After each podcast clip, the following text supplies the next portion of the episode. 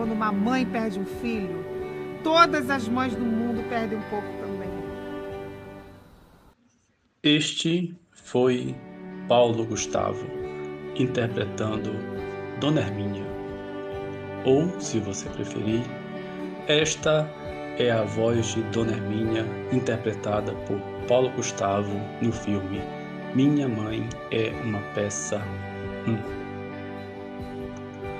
E com esta fala curtinha de 3 segundos, nós homenageamos todas as mães dos quase 450 mil mortos pela Covid-19 no Brasil. Inclusive Thea Lúcia, a mãe de Paulo Gustavo. E uma homenagem a todas as mães de todo o Brasil que perderam filhos durante esta pandemia. Eu sou assim. Lá em casa as crianças me pedem as coisas, eu não tenho para dar, mas me dói, na é verdade. Você dói. Que a gente quer dar, mas a gente não tem para dar. Aí tu vai fazer como, garoto? Entendeu? A gente sofre. É, é, criar é difícil. A coisa de criar, botar no mundo, gente, é fácil. Criar, né, titia?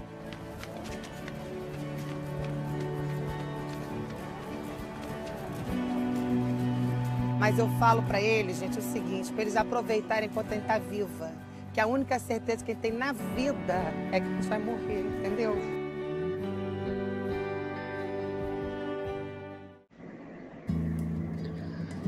Olá, ouvintes amantes de literatura. Este é o podcast literário Palafita, um podcast de literatura de expressão amazônica um projeto de extensão da Faculdade de Estudos da Linguagem do Instituto de Linguística, Letras e Artes da Universidade Federal do Sul e Sudeste do Pará. A literatura me fortalece todos os dias. Vem comigo, esta é a terceira edição do seu podcast de literatura de expressão amazônica, Palafita. Você está ouvindo a canção Deixe o Rio Passar, do compositor marabaense Zequinha Souza, que gentilmente nos permitiu usar seu trabalho musical em nosso podcast. Chua, chua, deixa o rio passar. Nesta terceira edição, você vai ouvir como a literatura está contribuindo para que você enfrente esse momento atual. E a literatura, nas suas diversas escritas, ela me ajuda muito nessa caminhada. A literatura me alimenta, me fortalece todos os dias. A entrevista que a estudante de letras 2019, Ieda Mano, fez com o professor da Unifespa e escritor Tiese. Mas para você que não está inserido nesse meio acadêmico, que apenas aprecia uma boa leitura, um bom romance, hoje eu trago aqui para vocês o romance Voltar para Casa, da autora Toni Morrison. E na nossa dica de leitura, o estudante Félix Barros, da turma de Letras 2020, vai nos apresentar um comentário sobre um romance que ele leu e gostou bastante. O livro Voltar para Casa, de Toni Morrison. E ainda nesta edição, Glécia Souza vai comentar conosco sobre o lançamento de seu mais recente livro, Dos Caminhos que Passei, das Histórias que Contei, e a obra ela traz assim narrativas regionais que abordam fatos sobrenaturais, que são também elementos comuns do cenário amazônico. Durante todo este podcast você vai escutar barulhos de porta, conversas ao redor, latidos de cães, porque todos nós estamos gravando este podcast em nossas casas. Se ajeita aí na cadeira, toma um cafezinho, um copo de suco, um pouquinho de chá ou uma água bem gelada para este nosso calor da Amazônia. Destruir ou matar, chuê, Palafita é o seu podcast de literatura de expressão amazônica. Olá, queridos amantes da literatura de expressão amazônica. Eu sou Ieda Mano, estudante do curso de Letras Português da turma 2019 na Universidade Federal do Sul e Sudeste do Pará, Unifespa, voluntária no projeto de extensão podcast Palafita.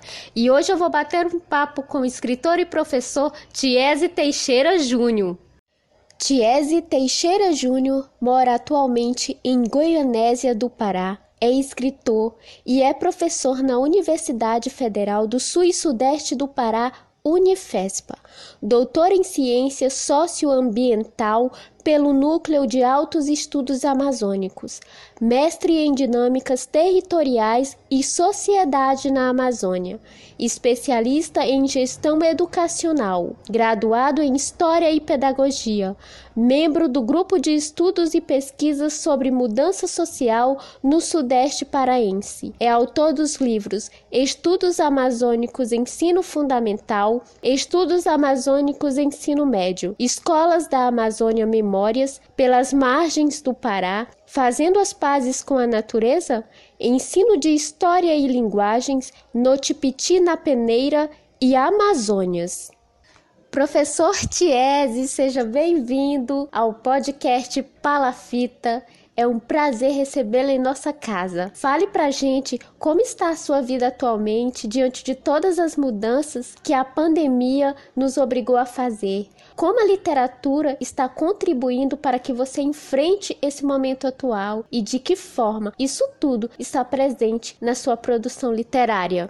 Olá, podcast Palafita. Muito obrigado pela oportunidade para o diálogo. Falar sobre literatura, sobre escritos, escritas é sempre muito importante. Esse momento é muito doloroso, está exigindo muito de todos nós, é muito tenso. E a literatura, nas suas diversas escritas, ela me ajuda muito nessa caminhada. E seja eu escrevendo, seja eu como leitor, a literatura me alimenta, é, me fortalece todos os dias. E a produção atual, a minha produção escrita, ela é fortalecida talvez por eu me agarrar a ela, não é? Então eu me agarro de uma forma muito intensa e acabo também fazendo uma produção, eu diria, mais concentrada naquilo que eu quero.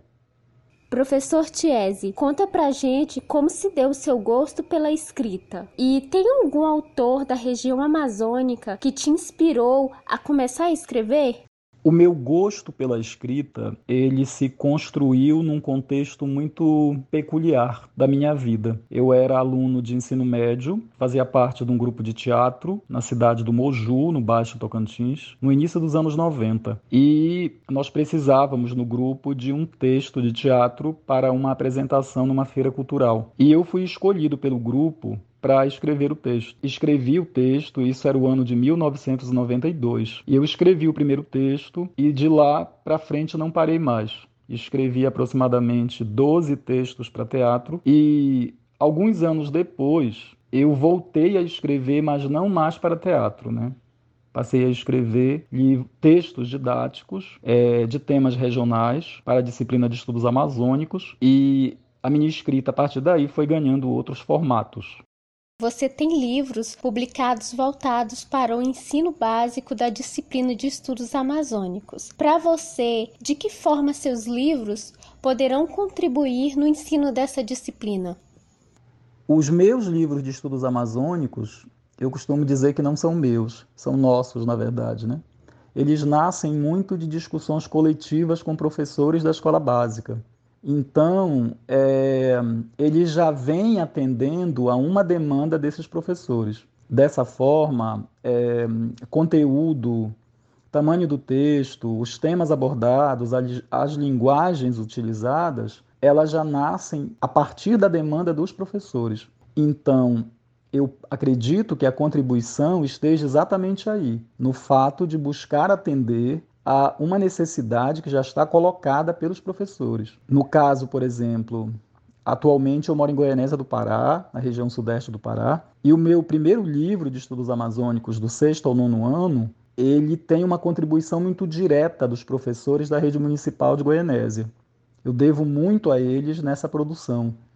Então, isso talvez explique o fato de que é, eles façam uso desse material, porque eles se identificam nele, tem contribuição deles ali. No momento que eles conversam comigo, que eles fazem sugestões e eu vou acatando as sugestões, a gente vai fazendo uma construção coletiva.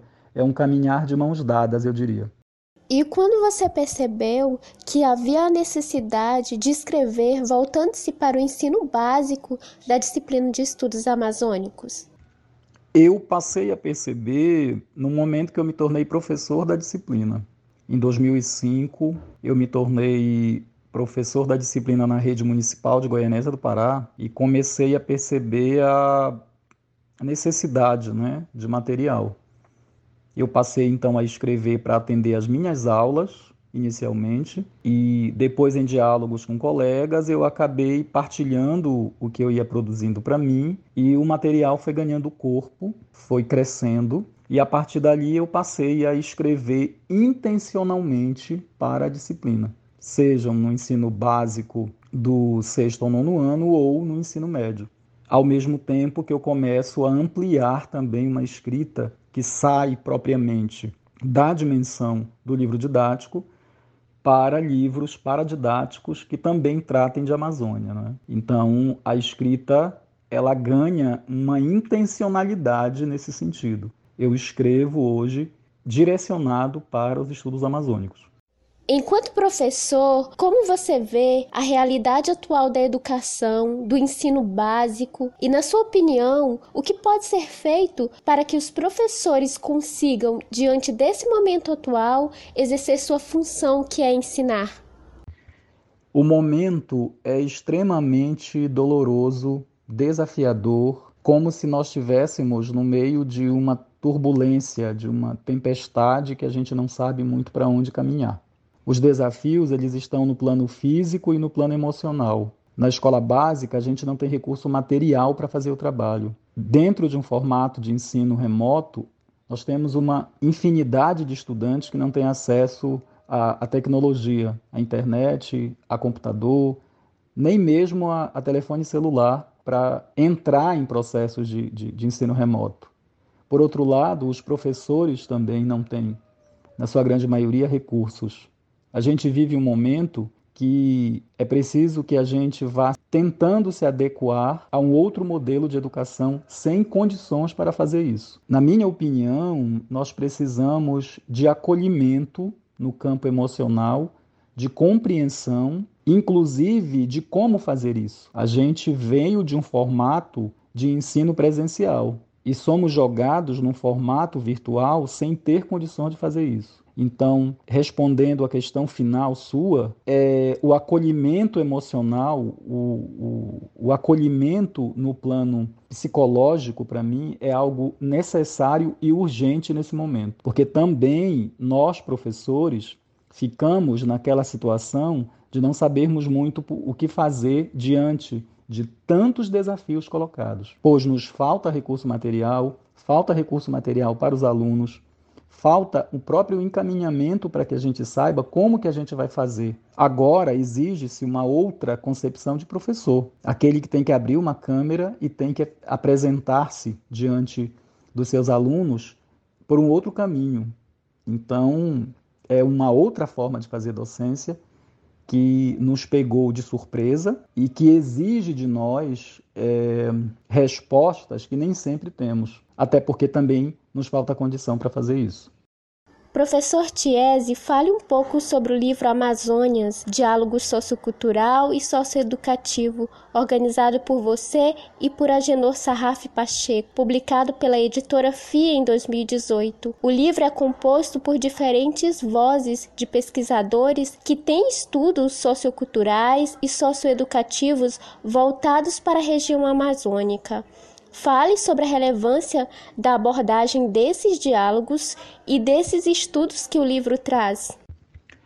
Esse livro ele promove um diálogo entre diferentes autores e ele tem uma marca muito importante para mim, que é o fato de serem pesquisas, de serem textos escritos buscando uma ponte entre a escola básica e o ensino superior. Então, a preocupação dos autores é exatamente trazer abordagens que criem essa possibilidade. Então, é possível que se encontre no livro textos discutindo, por exemplo, a disciplina de estudos amazônicos, por exemplo, discutindo a realidade da sala de aula da escola básica, pela perspectiva dos alunos, pela perspectiva dos professores. Então, isso tem algo de muito importante por possibilitar esse diálogo com a universidade. Isso faz com que o livro seja para mim, um, um, um, instrumento importante dentro do processo de conexão entre esses níveis de produção do conhecimento diferentes. A outra questão é que esse livro ele foi publicado pela editora FI e ele é de livre acesso. Então, qualquer pessoa que tenha acesso à internet baixa gratuitamente o livro e tem acesso aos textos. O livro é organizado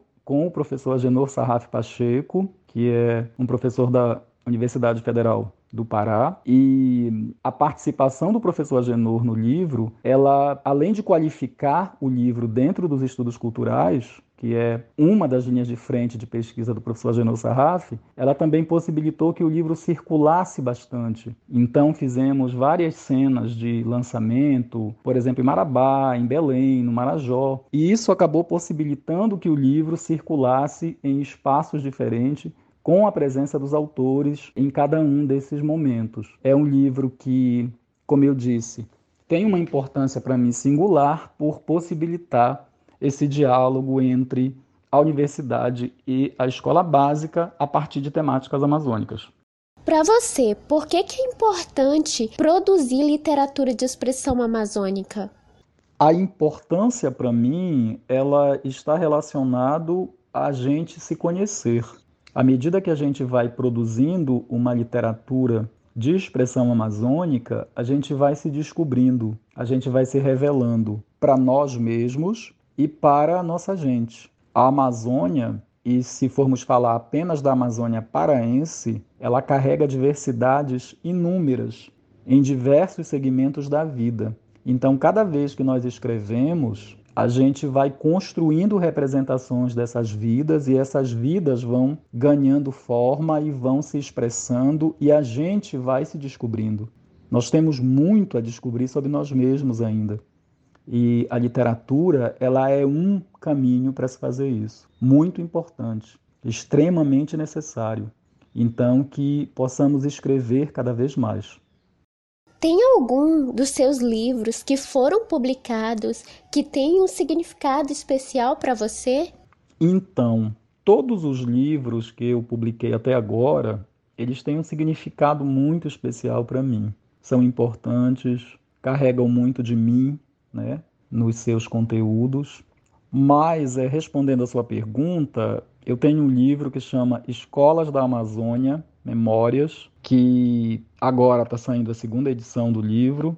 Ele é um livro importante porque ele revela muito da minha trajetória de professor, mas antes de tudo, da minha trajetória como estudante. Então, o livro ele tem muito da minha identidade profissional, mas da minha identidade de ser humano também. Então, se eu fosse escolher um livro para citar para você aqui, eu diria que o Escolas da Amazônia, Memórias é esse livro que tem uma relação muito direta com, especialmente com o meu momento. E para os próximos meses, em termos de literatura, você tem algum projeto em mente ou que estão ainda guardados na gaveta? Eu estou numa fase agora que não estou guardando mais, né?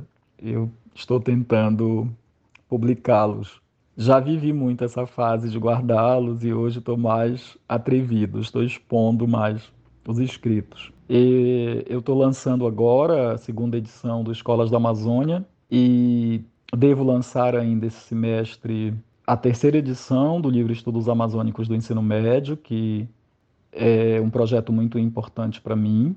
E lanço também um livro que chama Mergulho, que é um livro de contos, em que se constitui com 15 contos em que mulheres são protagonistas, mulheres ribeirinhas. Eu trago um debate socioambiental e sociocultural a partir do olhar de mulheres. Então é um projeto muito é, emocional até certo ponto para mim. A gente quer até no mês de junho, no máximo, lançá-los. São os Estudos Amazônicos do Ensino Médio e o Mergulho são é, livros editados pela Pacatatu, de Belém do Pará, que é uma editora muito querida para mim, digo que é a editora do meu coração, por conta de toda uma trajetória de mais de 10 anos publicando com a Pacatatu. E atualmente eu trabalho num projeto que é exatamente voltado para a educação, a partir da narrativa de pessoas com deficiência e que eu pretendo lançar até o final do segundo semestre. Nós sabemos que você tem um canal no YouTube chamado Escritas Amazônicas e que você é bem ativo nas redes sociais. Como você acha que as redes sociais podem contribuir para disseminar e incentivar o conhecimento sobre a literatura de expressão amazônica? Pois é, eu tenho um canal que, inclusive, é, preciso voltar a alimentá-lo. Eu acredito que as redes sociais elas podem ajudar na divulgação da, da literatura de expressão amazônica, na divulgação dos seus autores, de quem se envolve, de quem produz, de quem lê, ela se configura para mim como um, um, uma vitrine que pode ajudar nesses processos de tornar essa escrita, essa literatura mais pública, de chegar a outros lugares, de chegar a outras pessoas. E eu torço muito para que mais é, espaços virtuais sejam criados. Eu tenho um grande amigo que chama Paulo Maués Correia, que tem uma, uma produção muito forte de literatura, e o Paulo tem um canal agora no YouTube que faz esse é um dos canais, né, que faz essa divulgação. O Paulo comenta não apenas a literatura dele, mas de outros autores. E eu vejo é, o interesse do público. Há um público interessado, então eu desejo que mais espaços sejam criados e que é, possam circular é, essa literatura que é tão necessária, como eu disse anteriormente, para que a gente se conheça também. À medida que conhecemos um autor, uma obra, a gente acaba acessando um outro universo dentro do nosso próprio universo. E para finalizarmos, deixe uma dica de um livro, de um filme. Qual a sua mensagem, seu conselho como escritor para aquelas pessoas que estão pensando em escrever literatura ou que já escrevem? Bem, como dica de leitura, eu quero deixar não um, mas dois livros que me tomaram nos últimos dias, me conquistaram e me foram avassaladores, eu diria para mim. O primeiro é o livro Carta à Felicidade, da Josiane Ferreira da Silva, que é um livro de poemas. E o segundo livro também é de poemas do Ayrton Souza, um livro que chama Tumulto das Flores, que são duas obras que me tocaram profundamente exatamente por falar de contextos de Amazônia é, que trazem uma, um conteúdo social muito forte para mim. Eu digo que a Amazônia que me interessa é a Amazônia do conflito, a Amazônia que toca nas questões sociais é, é muito importante. E essas duas obras, elas fazem isso de uma maneira lírica, densa e extremamente necessária para o nosso momento, ou pelo menos para o meu momento. É, como dica para quem escreve, tente tornar público o que você escreve. Permita que outras pessoas leiam o que você escreve. Porque eu conheço também muita gente que está com os escritos na gaveta e certamente tem tanta escrita bonita, bela, necessária, que precisa ser conhecida, engavetada. Então, você que está com seus escritos na gaveta, coloque eles para fora, abra essa gaveta, nos dê a oportunidade de conhecer você que escreve. Professor Tiese, Quero agradecê-lo pela sua disponibilidade e por aceitar participar do podcast Palafita, tendo esse bate-papo muito importante e enriquecedor. Muito obrigada. Eu quem agradeço pela oportunidade, tá bom? E desejo de coração muito sucesso no trabalho, no projeto, que é um projeto lindo, e acima de tudo, muita saúde para enfrentar é, esses dias tão difíceis, ok? Abraço e estou sempre à disposição. Esta foi a entrevista com Tiese Teixeira Júnior, autor paraense que leva em seus escritos as Amazônias brasileiras. Eu sou Ieda Mano, voluntária no projeto de extensão, e você está ouvindo o podcast Palafita.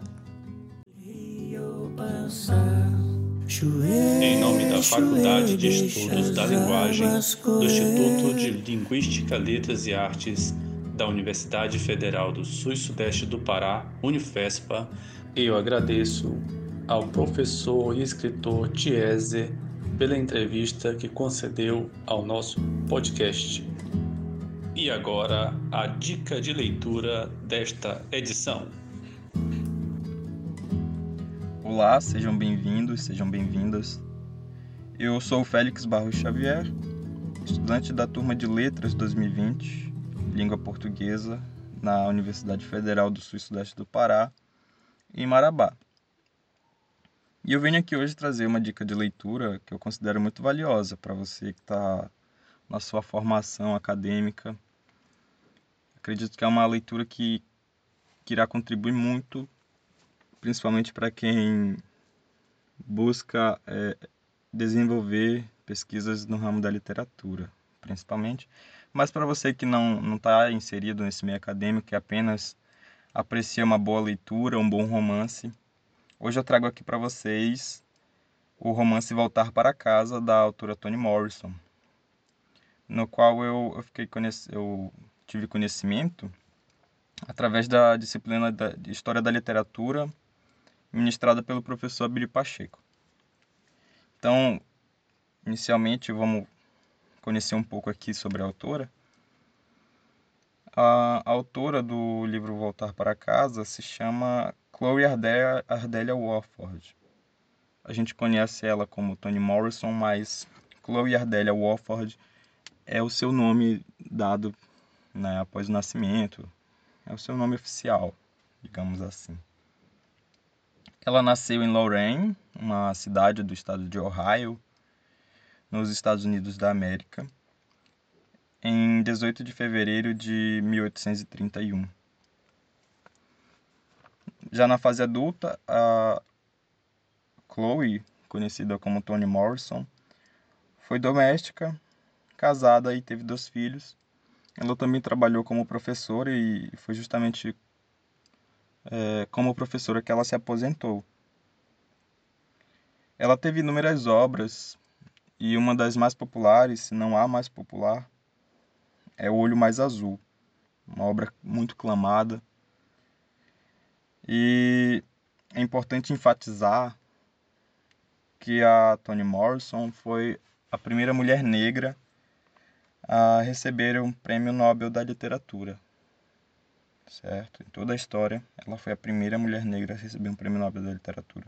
Isso é de extrema relevância, justamente por por suas narrativas, né? fazem jus às suas narrativas.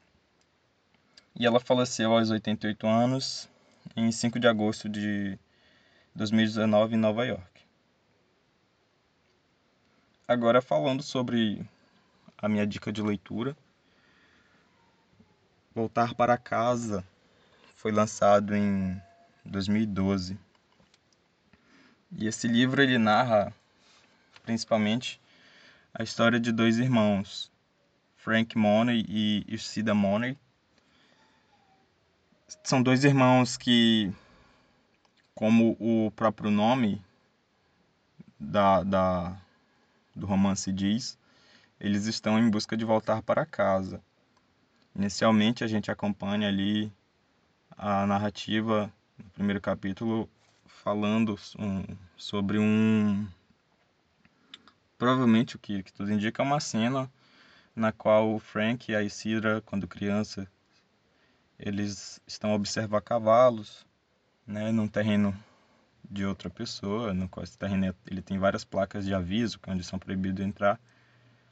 E é interessante porque a narrativa, em um momento algum, ela fala, ela, ela cita que são pessoas negras, mas já a partir dali do primeiro capítulo a gente já tem um pouco dessa noção na hora de construir os personagens, de que é uma narrativa voltada ao testemunho, essa questão racial, porque a gente vê que o, a autora cita, através de um o que aparenta ser o depoimento de Frank, que onde uma pessoa negra provavelmente está sendo enterrada, mas vocês irão acompanhar isso na narrativa.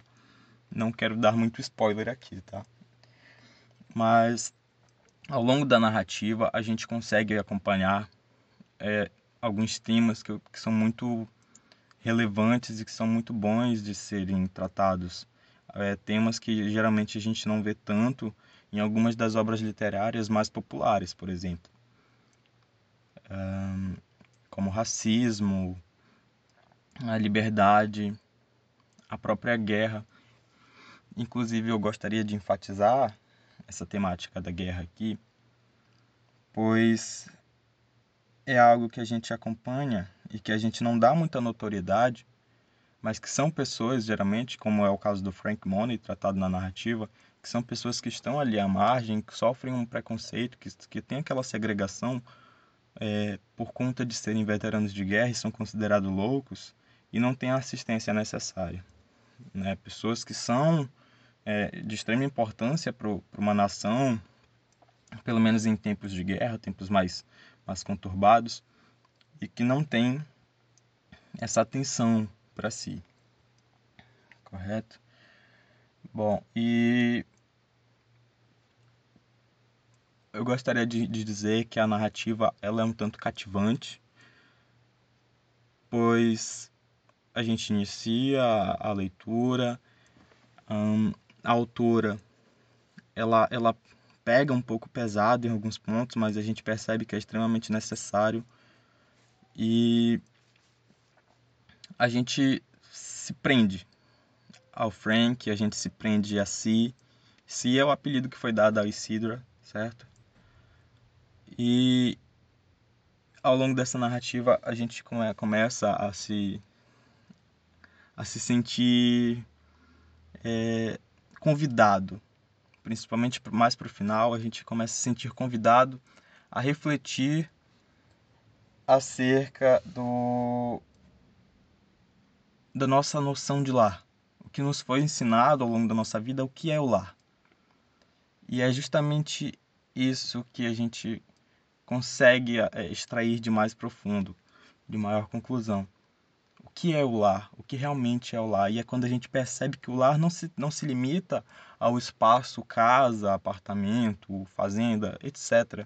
O lar, como ele é tratado na narrativa, é onde nós estamos bem, com quem nos faz bem.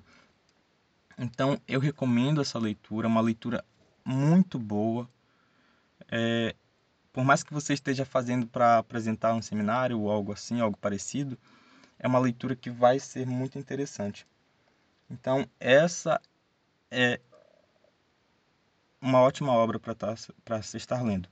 E como relevância, eu acredito que é uma obra que trata muito bem essa questão do, da segregação racial, dos preconceitos e da liberdade, principalmente quando se trata de feminismo. E é isso, muito obrigado. Essa é a minha dica de leitura. Espero que vocês leiam, vocês ouvintes. Obrigado, Félix. Nós que agradecemos sua dica de leitura preciosíssima e o romance de Toni Morrison, Voltar para Casa.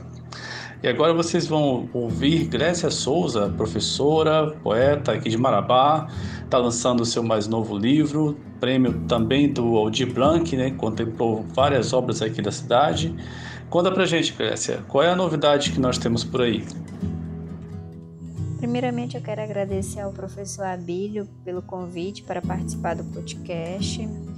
E como ele já me apresentou, eu sou escritora, poetisa, Glécia Souza, formada pela Universidade Estadual do Maranhão, UEMA, e pós-graduada em Metodologia da Língua Portuguesa. Eu tenho cinco obras publicadas. Destas cinco, quatro, as quatro primeiras, elas são do gênero poema. E agora eu estou lançando a minha quinta obra, e que é a primeira de contos, intitulada em Dos Caminhos que Passei, das Histórias que Contei. E essa obra ela foi contemplada no edital 03 de 2020 da Secult, Prêmio Eduardo de Castro de Literatura Marabaense, pela Lei Aldir Blanc.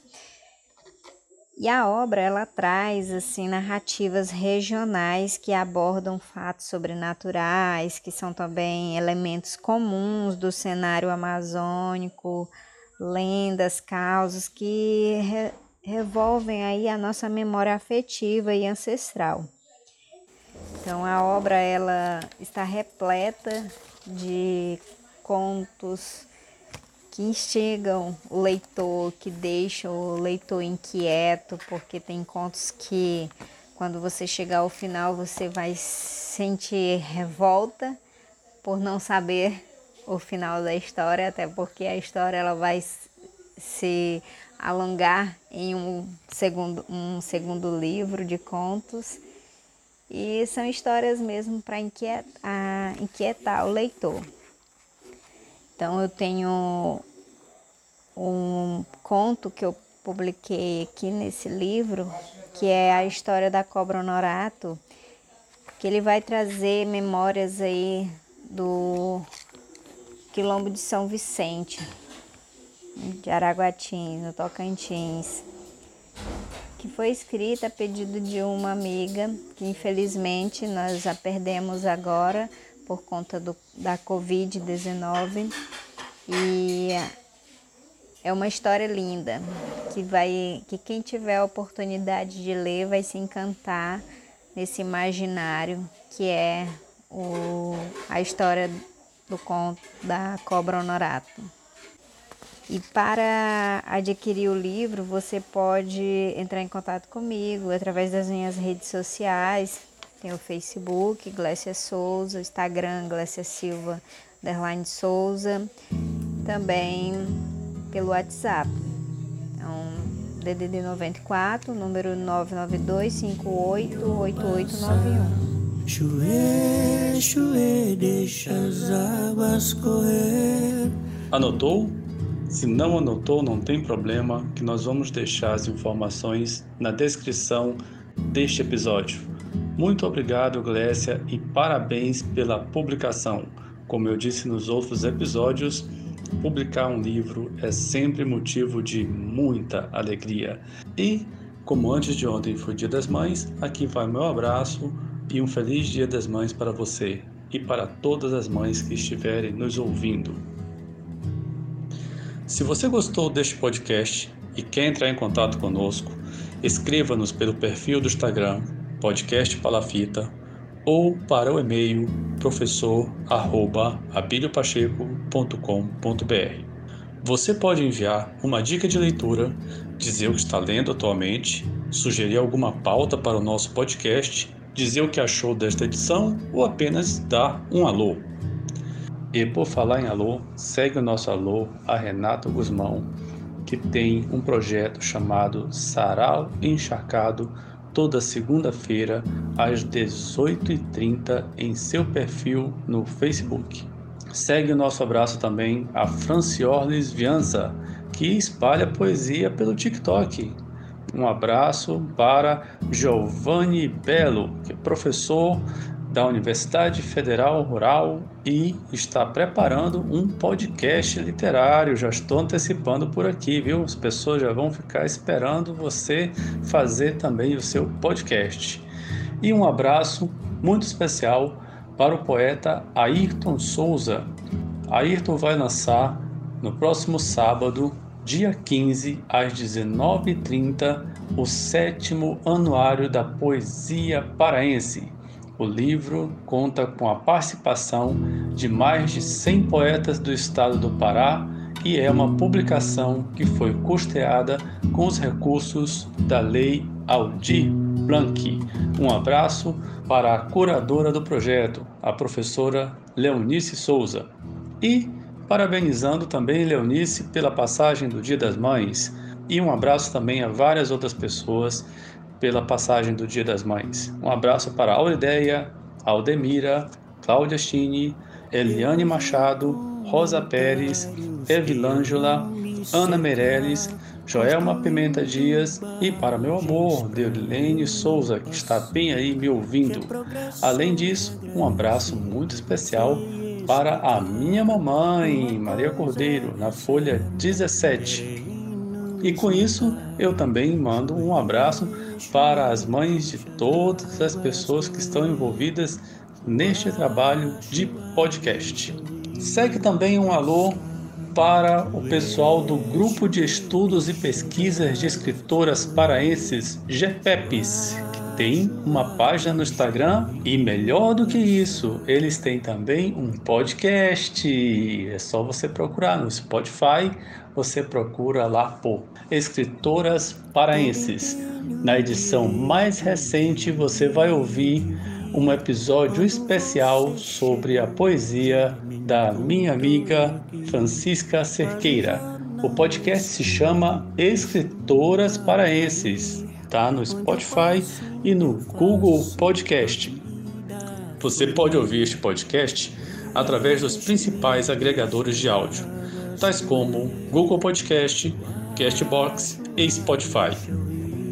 Fazem parte da equipe de trabalho este euzinho aqui, Abílio Pacheco, e as estudantes voluntárias no projeto.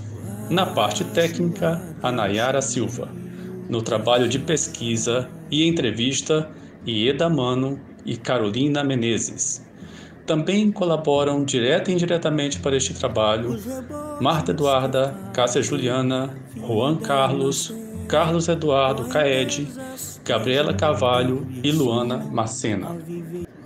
Durante todo este episódio, você escutou trechos de uma canção de Zequinha Souza, Deixe o Rio Passar. Esta e outras composições deste compositor marabaense você pode ouvir no Spotify e nas principais plataformas de áudio. É fácil, fácil de achar. Chuê, chuê, deixa